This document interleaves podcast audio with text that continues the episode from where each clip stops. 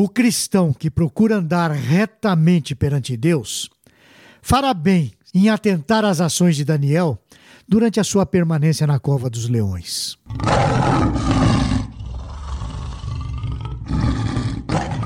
Para falar sobre esse assunto, vamos ouvir um texto produzido por um bacharel de teologia pelo seminário Martin Busser. Ele também é músico e compositor e membro da primeira igreja presbiteriana de Vitória no Espírito Santo. Ele é casado com Larissa Barcelos e pai do Miguel e da Heloísa. Ele é também o editor-chefe responsável pelo conteúdo do Tel Media Blog. Eu estou falando do Diego Venâncio e o assunto que ele aborda hoje no Tel Media Blog tem como título A Trajetória do Servo de Deus Lições de Daniel.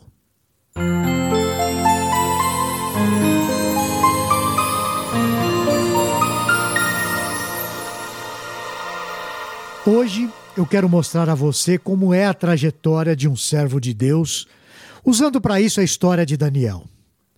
Podemos observar três coisas nessa história que necessariamente devem estar na vida de todo crente que busca andar em retidão.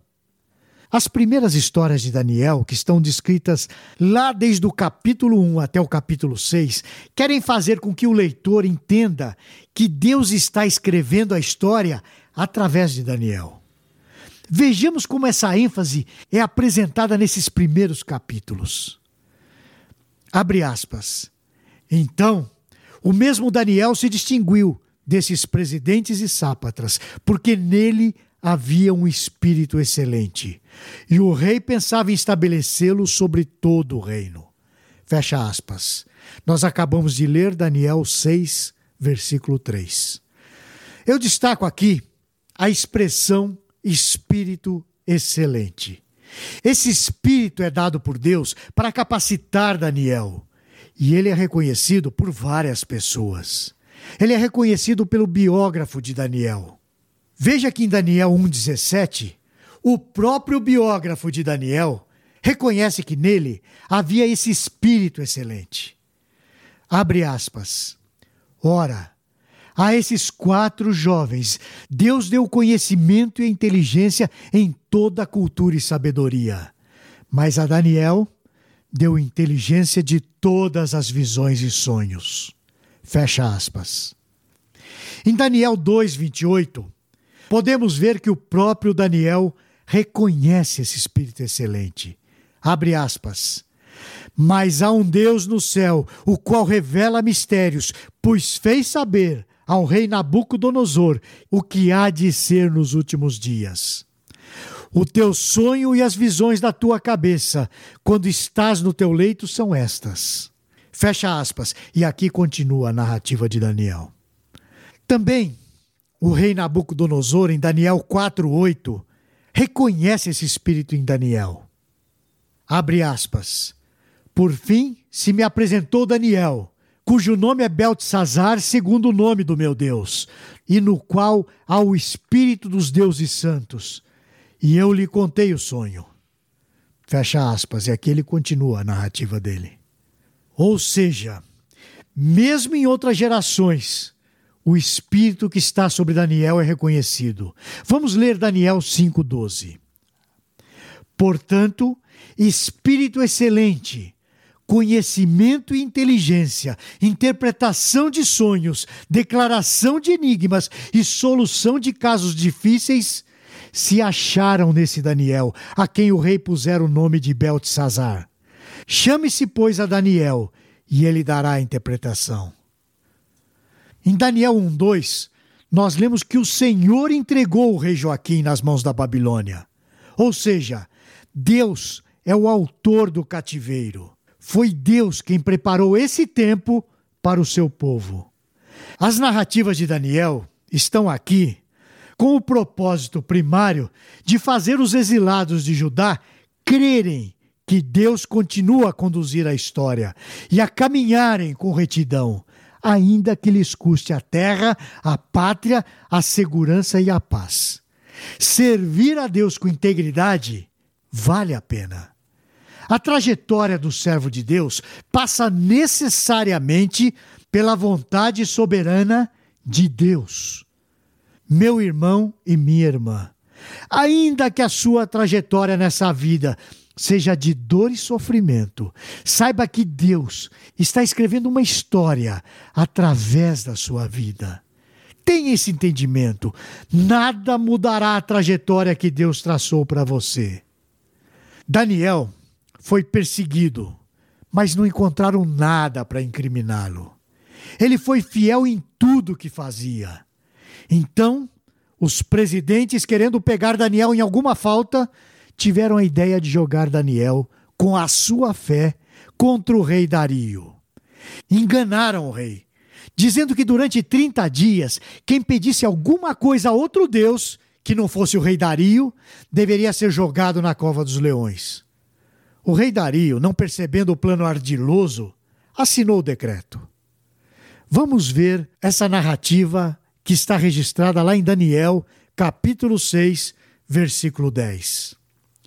Daniel, pois, quando soube que a escritura estava assinada, entrou em sua casa e em cima no seu quarto, onde havia janelas abertas do lado de Jerusalém, três vezes por dia se punha de joelhos e orava, e dava graças diante do seu Deus, como costumava fazer. Agora era a hora de Daniel perseverar naquilo que é correto, de pôr em prática o que aprendeu desde a sua infância. Sempre haverá uma prova, um teste na trajetória do cristão para provar a sua integridade. É de suma importância que entendamos isso. É claro que sabemos que é Deus que nos faz perseverar no caminho. Se dependesse de nós, a nossa trajetória seria simplesmente um fiasco. Entretanto, à medida que Deus muda o nosso caráter, que Deus muda o nosso entendimento e renova a nossa mente, vamos caminhando de maneira crescente na obediência. Na nossa trajetória, teremos muitas provas. A ação de Daniel aponta diretamente para a nossa maneira de resolver as coisas. Daniel podia ter agido politicamente fazendo algum acordo com seus algozes. Poderia ter orado com as janelas fechadas. Poderia ter ficado 30 dias sem orar ao Senhor. Entretanto, essas coisas feririam a sua consciência.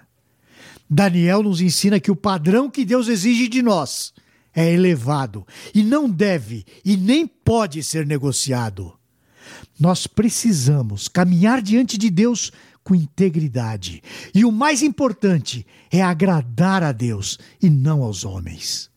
Em Daniel 6, nos versículos 21 a 22, nós vemos que a trajetória do servo de Deus passa pela libertação do anjo do Senhor.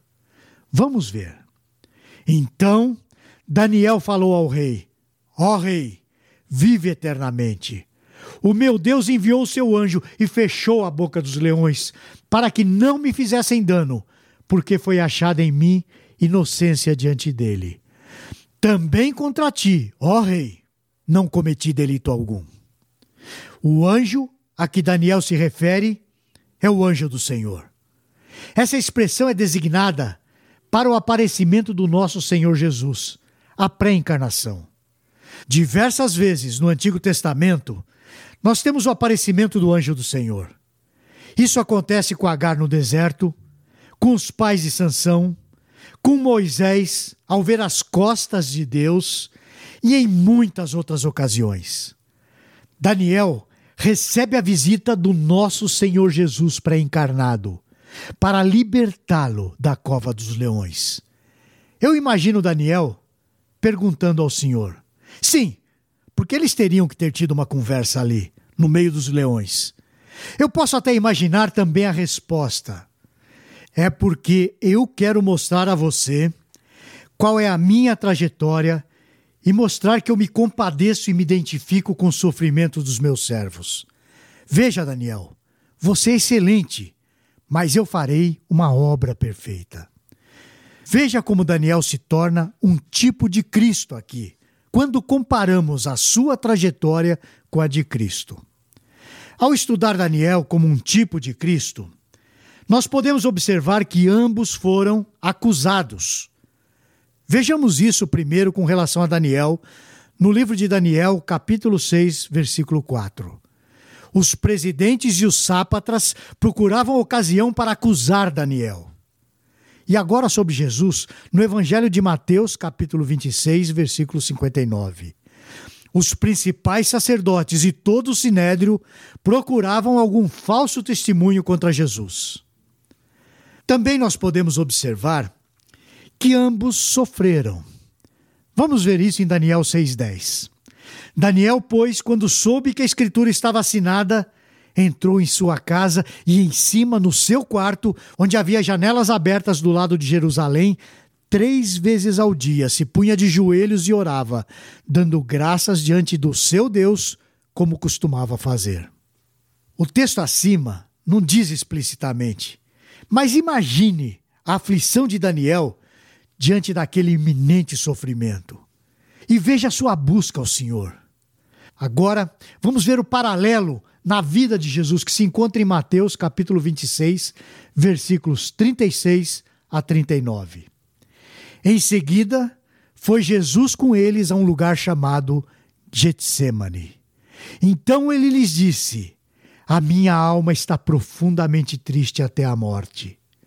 Adiantando-se um pouco, prostrou-se sobre o seu rosto, orando e dizendo: Meu pai, se possível, passa de mim esse cálice. Todavia não seja como eu quero, mas sim como tu queres. Nós podemos observar ainda que tanto Daniel quanto Jesus eram inocentes. Em Daniel, eles não encontraram culpa. Nós vemos isso na fala dele com o rei que está registrada em Daniel 6:22 foi achada em mim inocência diante dele, ou seja, diante de Deus. Contra ti, ó rei, não cometi delito algum. Em Lucas 23, 22, Pilatos pergunta à multidão a quem ele deveria libertar, Jesus ou Barrabás. Diz o texto assim. Então, pela terceira vez lhes perguntou: Que mal fez esse? De fato, nada achei contra ele para condená-lo à morte. Portanto, depois de o castigar, soltá-lo-ei. Percebeu o paralelo? Ambos foram metidos em covas. Daniel foi lançado na cova dos leões. Jesus foi morto e colocado num sepulcro, numa cova, conhecendo o mundo dos mortos. Vemos ainda que ambos foram libertos.